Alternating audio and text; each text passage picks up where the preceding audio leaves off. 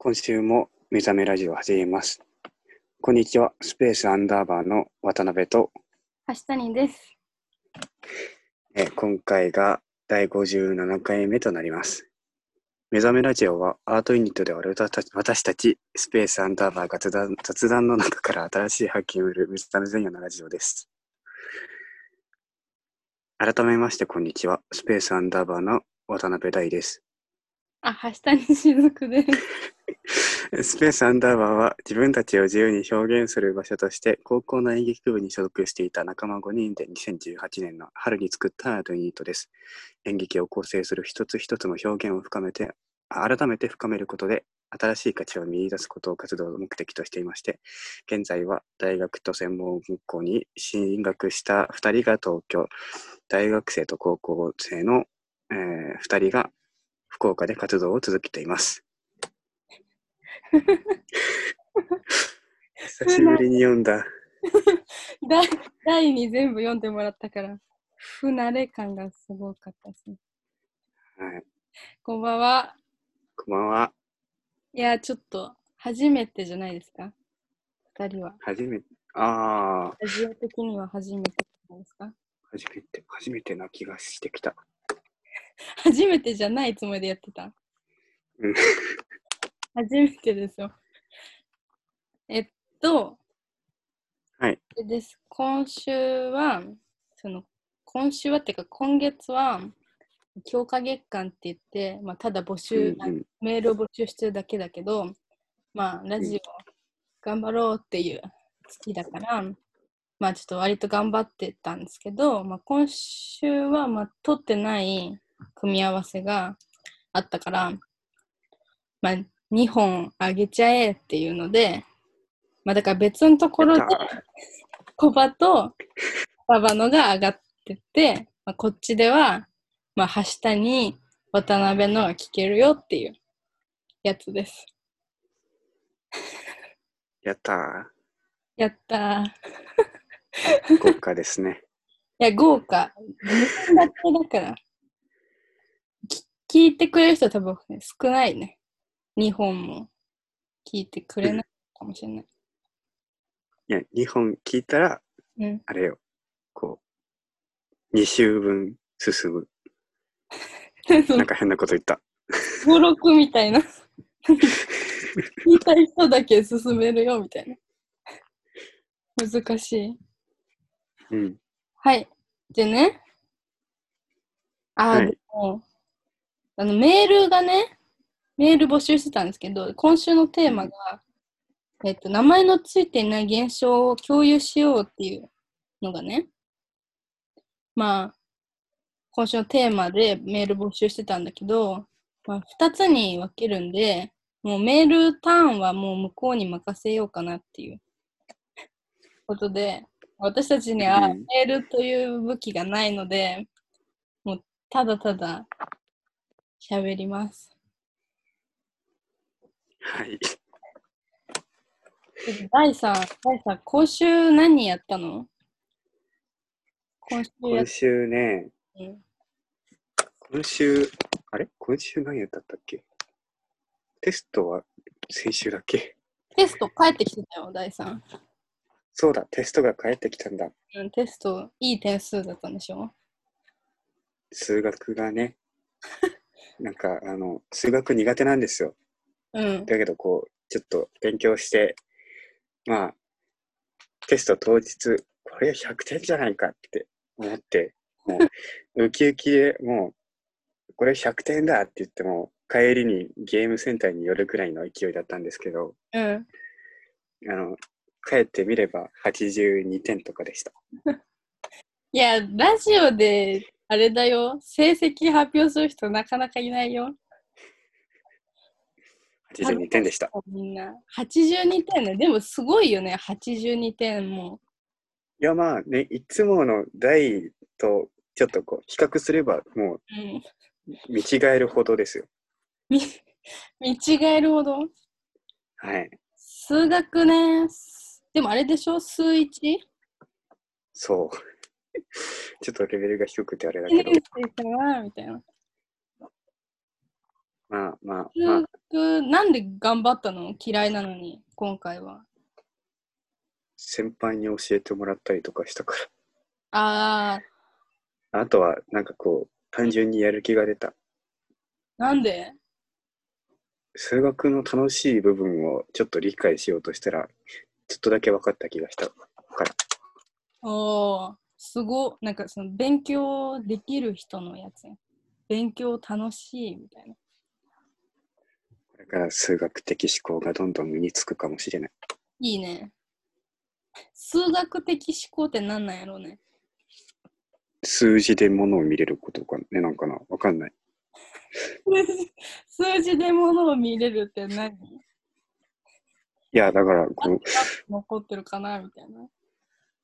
今実際、現状、なんかこういう風な感じの空気にはなってきたいけど、現状としては、こういう数字は、なんか、決定的な、なんか、変わらないものじゃないですか。うん。だから、パターン、なんか数字から見るパターンとかもあるし、なんか、逆に国国語的？国語的ってなんか変な気がするな。まあ、そういうのは、なんか、その、数字とかじゃ見れないような部分なんじゃないかなってなるほどね。思うんですけど、大をなんか変なことを言う気がする。多分文系。ああ。じゃあもう本当に数学は楽しくてやるほかないね。使わないから。全然普通に頑張った数学より国語の教科の方が高かったんで、点数。もう断然文系ですね、本当に。うん。全然勉強してなかったのに、ちょっと数学の努力が虚しくなった気がした。いや、まあまあまあ、努力、いやでも努力ってなんかやりたくてもできんことってあるやん。まあ、まあ、だから嫌いなことを努力できた経験があるのが強いよね。やった 素直。なんかあれですね。でいつもは別に組み合わせ取ってて、なんかガイがあんま喋ってないなっていう。喋ってないですね。大のフューチャー会をね、開きたいなって、現ずっと思って。ああ、だから今日は大のフューチャー会にしようかな。意外な一面が見れますよ。わかんないけど。もうさっきの時点で素直な一面を見せられるとあだとそうね。確かに。大が素直な人と知らない人いたかもしれないね。やったー この人意外と素直なんだ、みたいな。なんだっけ？ちょっと今週のテーマの話もね、一応しとこうと思って。ああ、のはい。いない現象なん何があると思う？名前のついていない現象難しいよね。難しい？いや、お便りが少ないのもわかるわっていう感じ。あそうそう言ってなかったけど今回お便り少なかったから向こううにうね、名前の、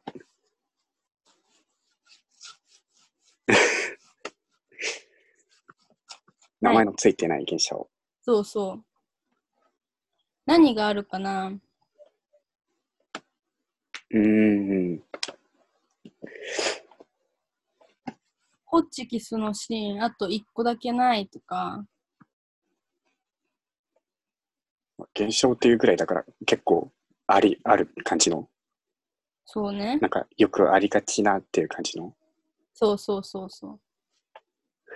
あるある話に、あこれはどういう現象だっていうのを付け加えるっていう感じ。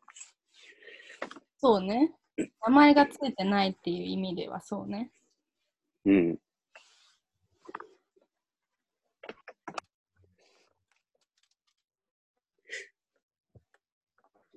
よくある話。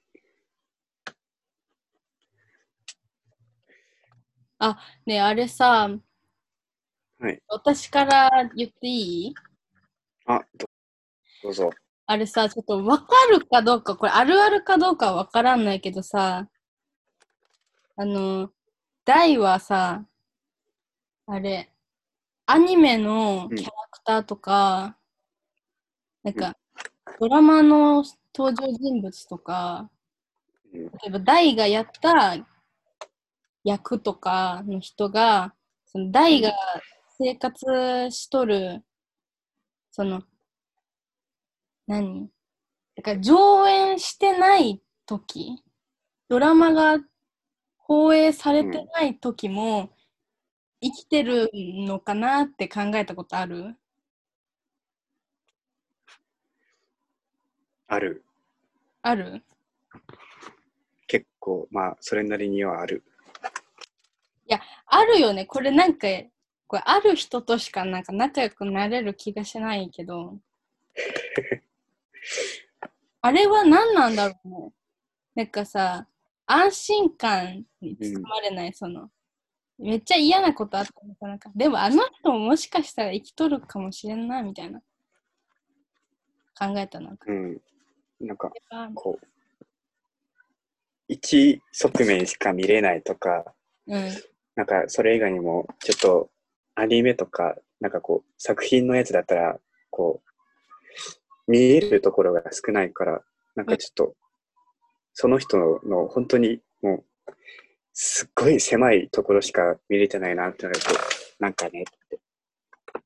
それを、まあ、想像でも、ちょっと、こう、広い、広く見れるのは嬉しいよ感じ。嬉し楽しい。嬉しいな。まあ、勝手にだけど、その人を知れた感じ。まあそうね。え、あれさ、あれはどう？なんか、うん？うん。そのさ、相手のことをさ、知るのはさ、楽しいやん。ななんであれ、キャラでも、実際の人でも楽しいけどさ、その、喋ってて、あ、この人、ちょっと思考性合わないかもとか、あ、ちょっと違う道通ってこの人ここまで来てるな、みたいなさ、自分とはちょっと合わないところをさ、なんか見出した時にさ、大はさ、プラスの印象を受ける？それともマイナスの印象を受ける？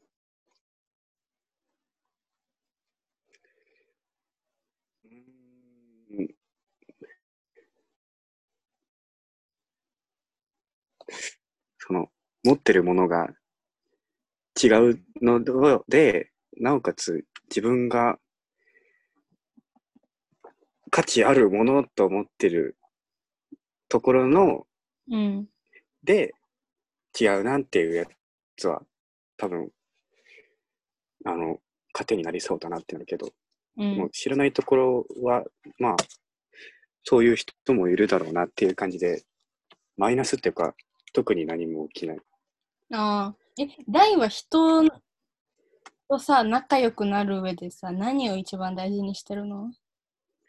仲良くなる上でうん。え自分が気をつけてることとかじゃなくて相手が、求めるもの？ああうーん一一番こういう人と仲良くなりたいってことでしょ？そうそうそう。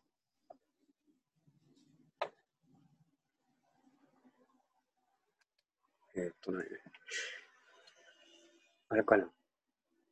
その、違いを、こう、認識した上で尊重してくれる人は、とても仲良くなりやすいと思うああ、なるほどね。だからもう、違うかどうかはどっちでもいいんだ。だからその違う前提で大事にし合えるっていう共通項だけあれば、誰だって仲良くなれるわけだね。そりゃそうか。う。確かに。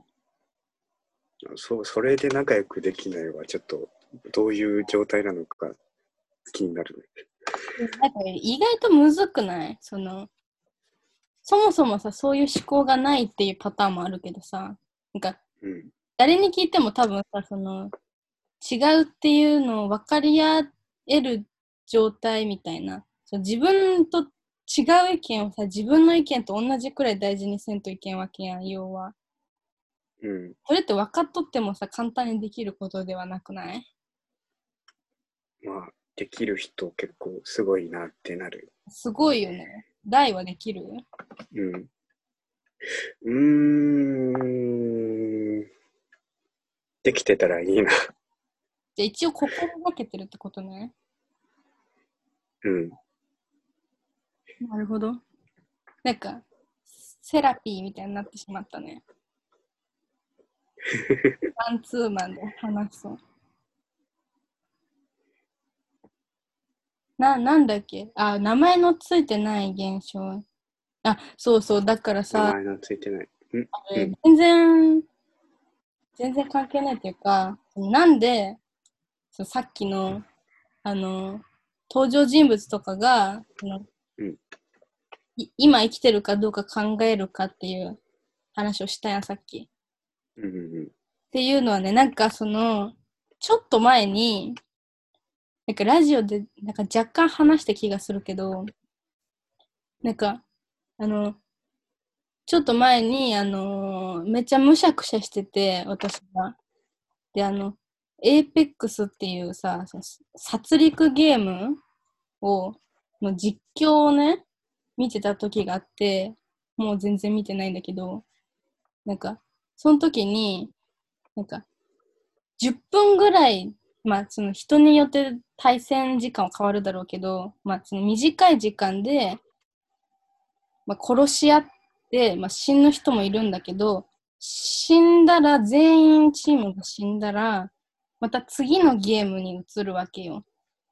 で、次のゲームに移るときに、また同じキャラが復活してるわけ。うん。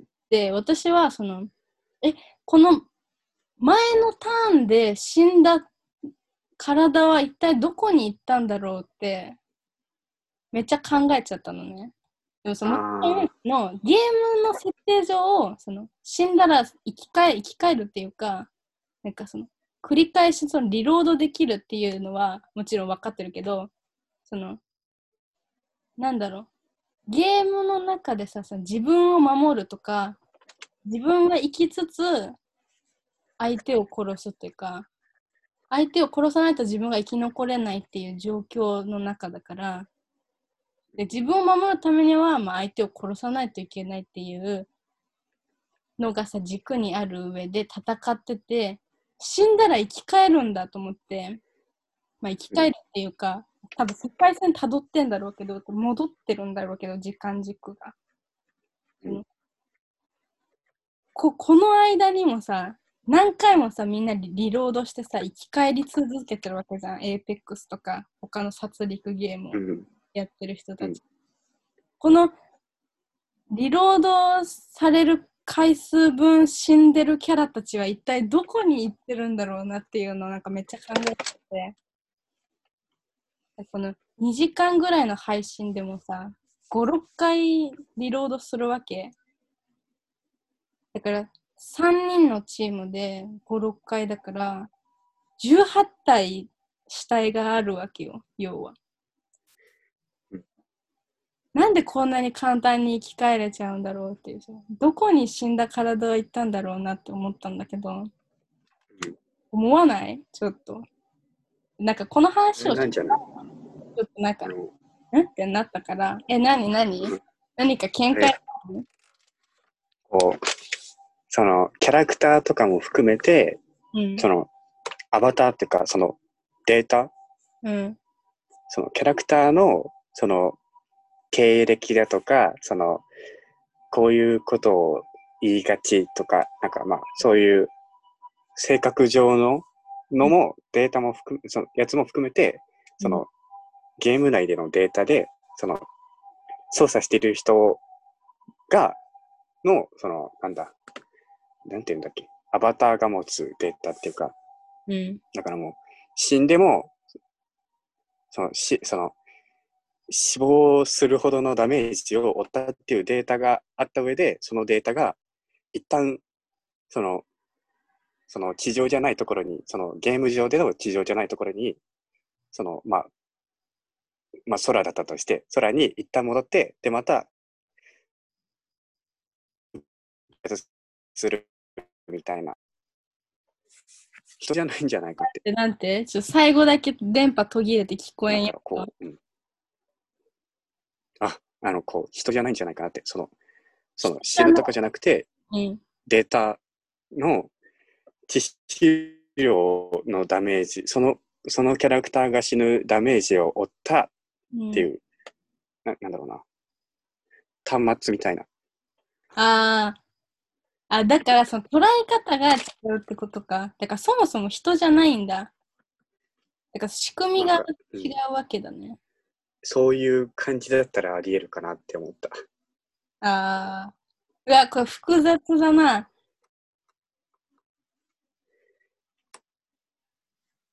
で、データが蓄積、確かにね。その、実際に、その、ゲーム内での人の裏側、その、それを操作してる、その、現実の人がいるわけだから、本当にもう、本当、その人のアバターみたいな感じで認識したら、それはいいんじゃないかと、成り立つんじゃないかと思った。あーあ、あれさ、ちょっと関係あるかわからんけどさ、ああいうゲームってさ、なんか、この、例えばチームで集まって、開始って押したらさ、なぜか空飛んでるわけ、パラグライダーか何かで。ああ、うん。なんか、どっかから飛ぶんじゃなくて、もう、押したら飛んでるんよ。で、うんどこに降りますか？みたいな。だから、その、地上で死んで、一回データが空に飛んでるから、ああ、やっぱそうだ。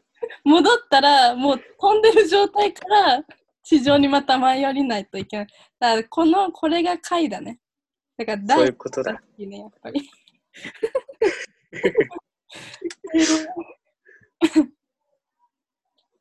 ちょっと全貌を解き明かしてしまった。解き明かしたね。なんかちょっとゲームクリエイターもちょっと奥が深そうよね。なんか話したら、なんかここの設定はこうなんだみたいな、ああ、なりそう。なんかちょっとね、悲しいのよ、やっぱり。なんかいくらゲームとはいえ、なんかさ、ありがとうみたいなボタンをさ、押したら、そのキャラに、そのキャラが喋る単語でありがとうとかさ、言ってくれるわけ、ゲームの中で。うん。だからなんか、愛着しか湧かないじゃん。やっぱりその自分の好きなキャラを使ってみんな動いてるわけだし。うんうん。っていうのも、なんかどのキャラにしようかなみたいなとこから見てるから、悲しくなっちゃうけど、でもあれだね、データの蓄積って思えば、もう本当に全然だね。そうだね。はあ、でもまあそうなったら自分の好きなキャラクターは本当はいなくてデータの集合体だったんだってなんかちょっと悲しくなる。そうね。だから、その、なんだろう、アニメとかドラマを見て、そのキャラが、その、このドラマが上映、上映っていうか、テレビで流れてる以外の時間も、生きてることを想像してるぐらいの身としては、やっぱりゲームのキャラもデータの集合体じゃなくて、なんなら今もなんか練習とかしてんのかなとかできれば思いたい節があるよね。ある。どうしてんだろうね。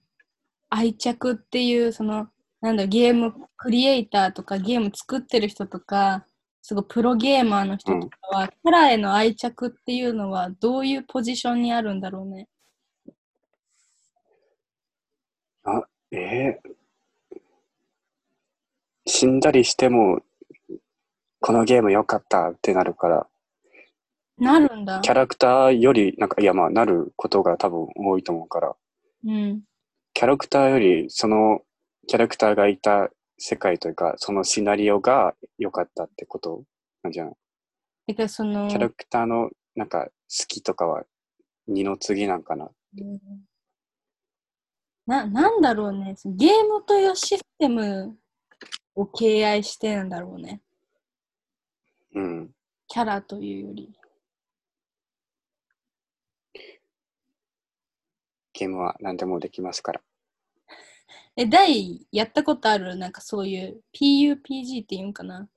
なんか、あー対戦とかはね、あの、後ろに人がいるって思うとなんだかやる気がなくなる。何？後ろに人がいるって。いや、その、キャラクター、操作してるキャラクターの後ろに人がいる。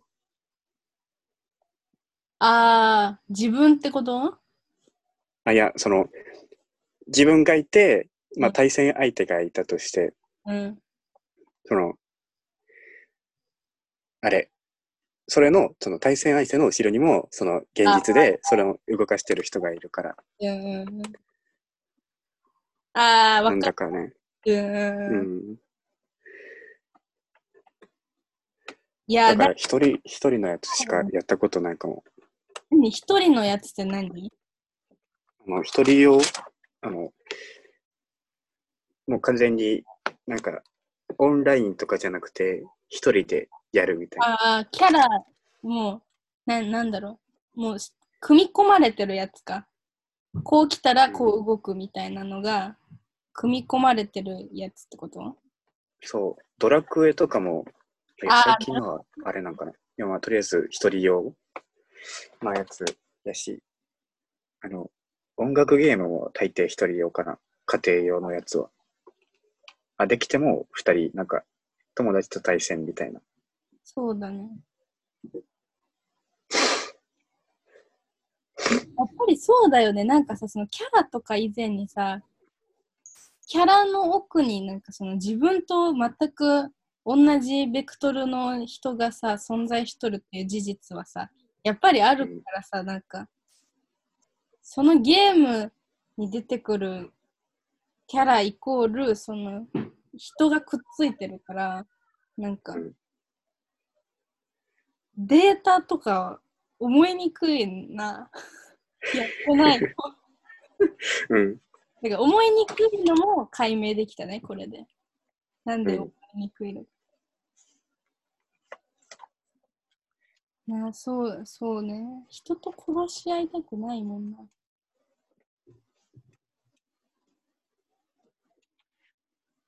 でもなんか、あるもんね、現実でも、サバゲーとかさ、ああ、に銃持ってやるじゃん。あるね。もう全然わかんない。ああなっちゃうと、本当に。あれは、うん。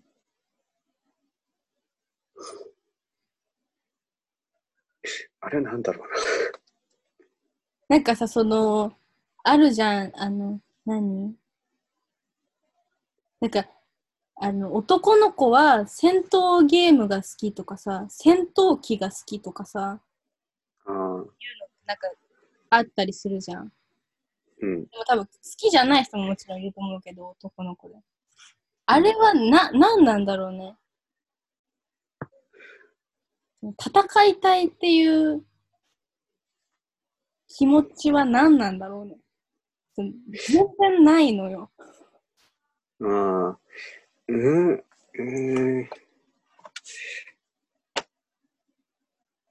まあ、男の子、女の子に関係なく、うんどっかの場で競争したいっていうか、そのテストの点数とかで、あの人より上になりたいとか、そういうのはある、なんか前提あるのがあって、うんそれが、その、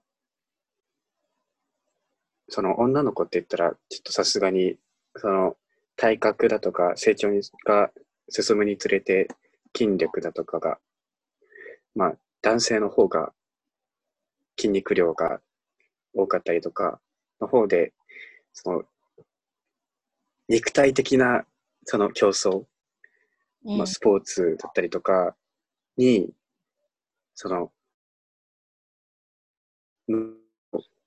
生きづらくなるから、その、男の子の方が、そういう戦いとかが好きっていうのが、あれになるんじゃない。女の子の方があんまりそういう場に出づらいことから消極的になるみたいなことじゃない。じゃあ、生きていくためには仕方ないよねっていうやつなのかな。その食欲とかと同じってこと？そこまでな別に戦わなくても生きていいや、その本能的いやな、違うな。ああ、今はその割と社会が整ってるからさ、うん。戦わずしてもさ、世を渡り歩くことはできるけどさ、元をたどればさ、ご飯は争奪戦じゃん、言ったら。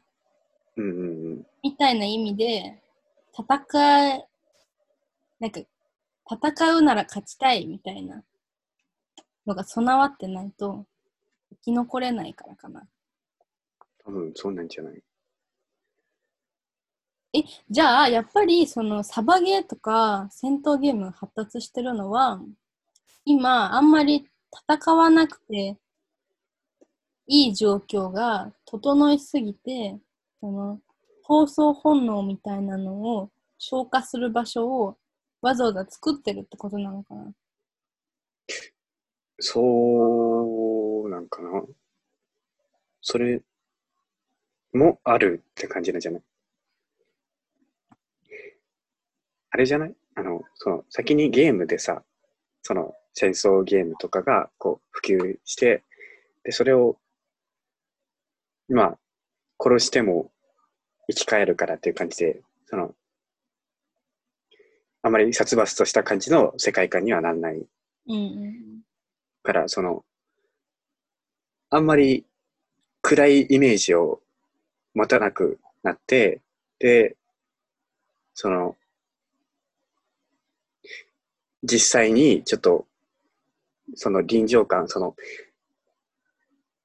その、どこに敵がいるかわからない上で行動するみたいなスリルだったりとかを、まあゲームでも楽しめるけど、実際に楽しんでみたいっていう、リアルで楽しんでみたいっていうところで、で、まあ、傷はつけないけど、そのドキドキ感を味わえるっていうので、そのサバゲーができたんじゃない？なるほど。ゲームがさ、なんかゲームから発展したものかなって。なんか、あれだよね。なんか、全然、むしろ嫌いなぐらいだったんだけど、そ戦闘ゲームみたいなやつって。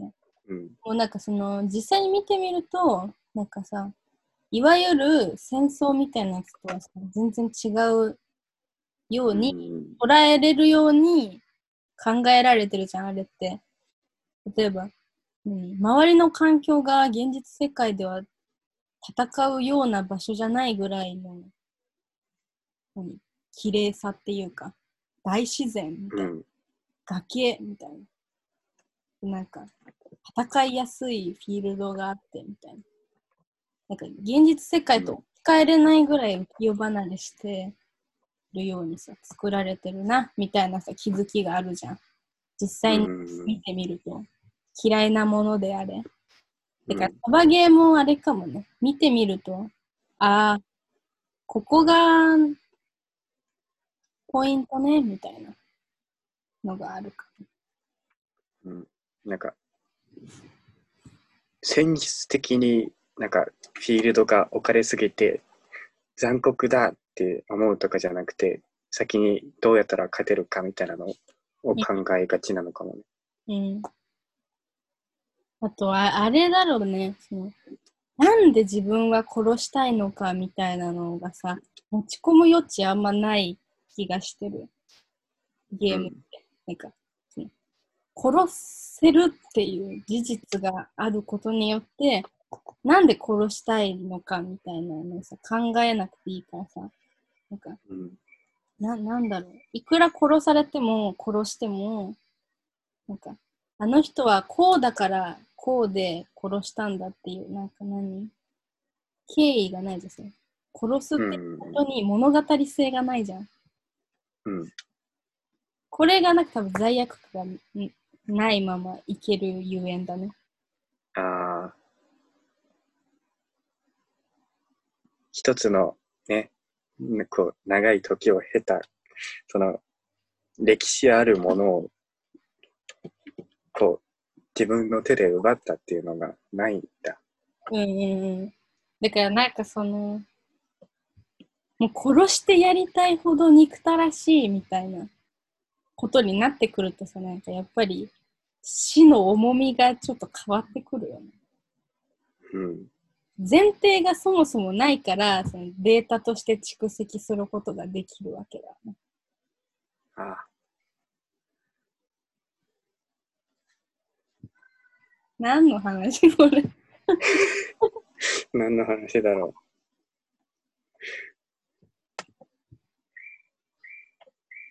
あ、でも今日40分なんですよ、撮るのが。う。ああ、うん。あとね、5分。早い。やばいね。戦闘ゲームの話で終わっちゃうな。ちゃうな。なんか、なんかあるっけ？なうなんん。言葉、言葉に？あ、名前のついてない現象を共有しよう。名前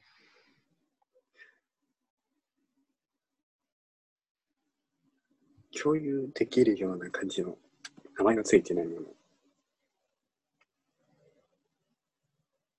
なんだろうな。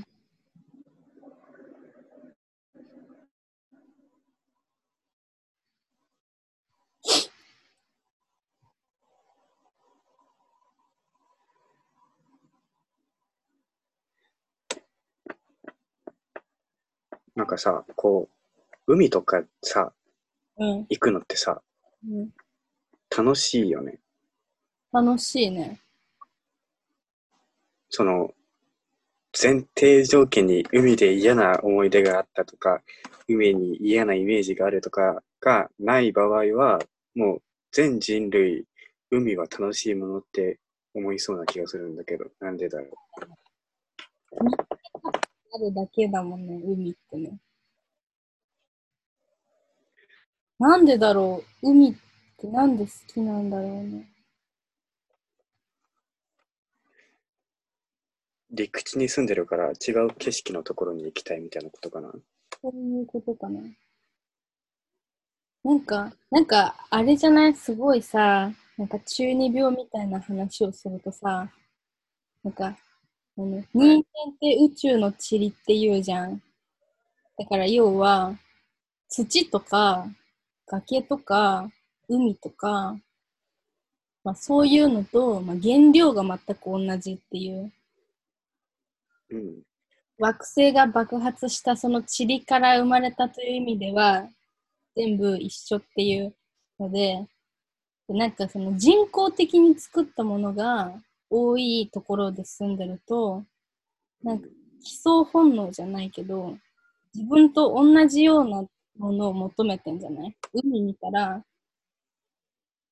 なんとなく同じな感じを若干呼び起こしてんじゃない？海を見てどうしようってなってる。まんまだみたいな。素材のまま置いてある。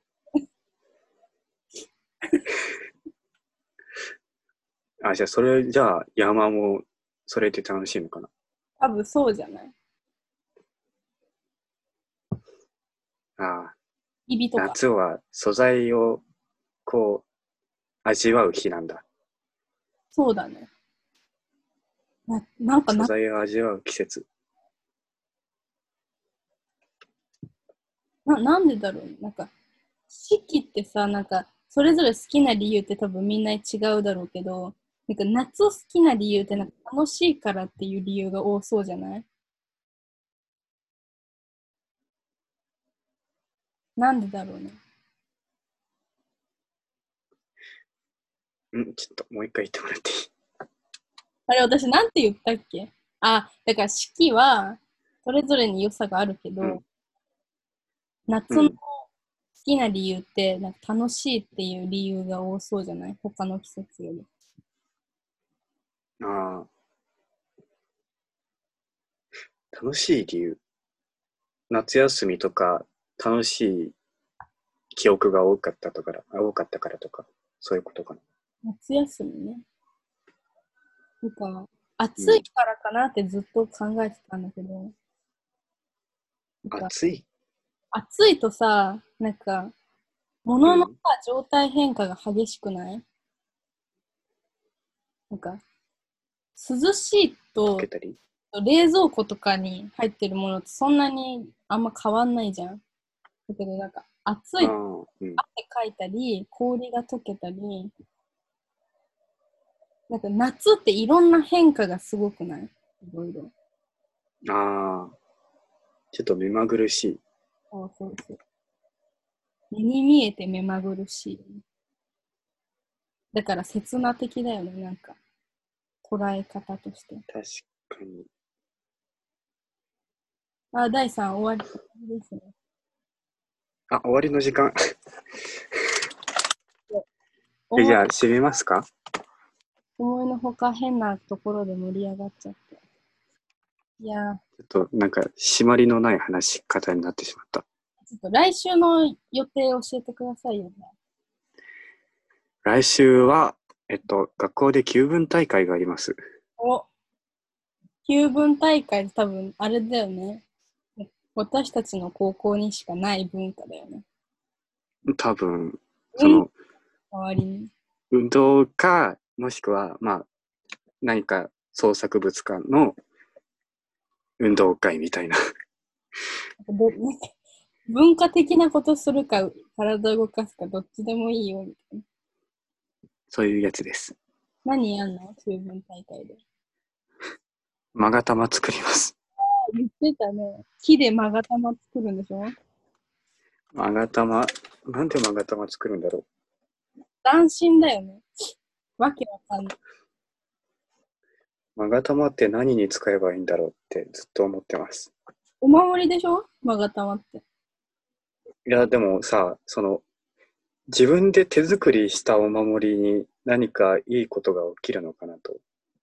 ああ、だからその願いを込めながら作ったらいいんじゃない？それああ、そういうことか。勾玉ができちゃうほど考えてましたっていう。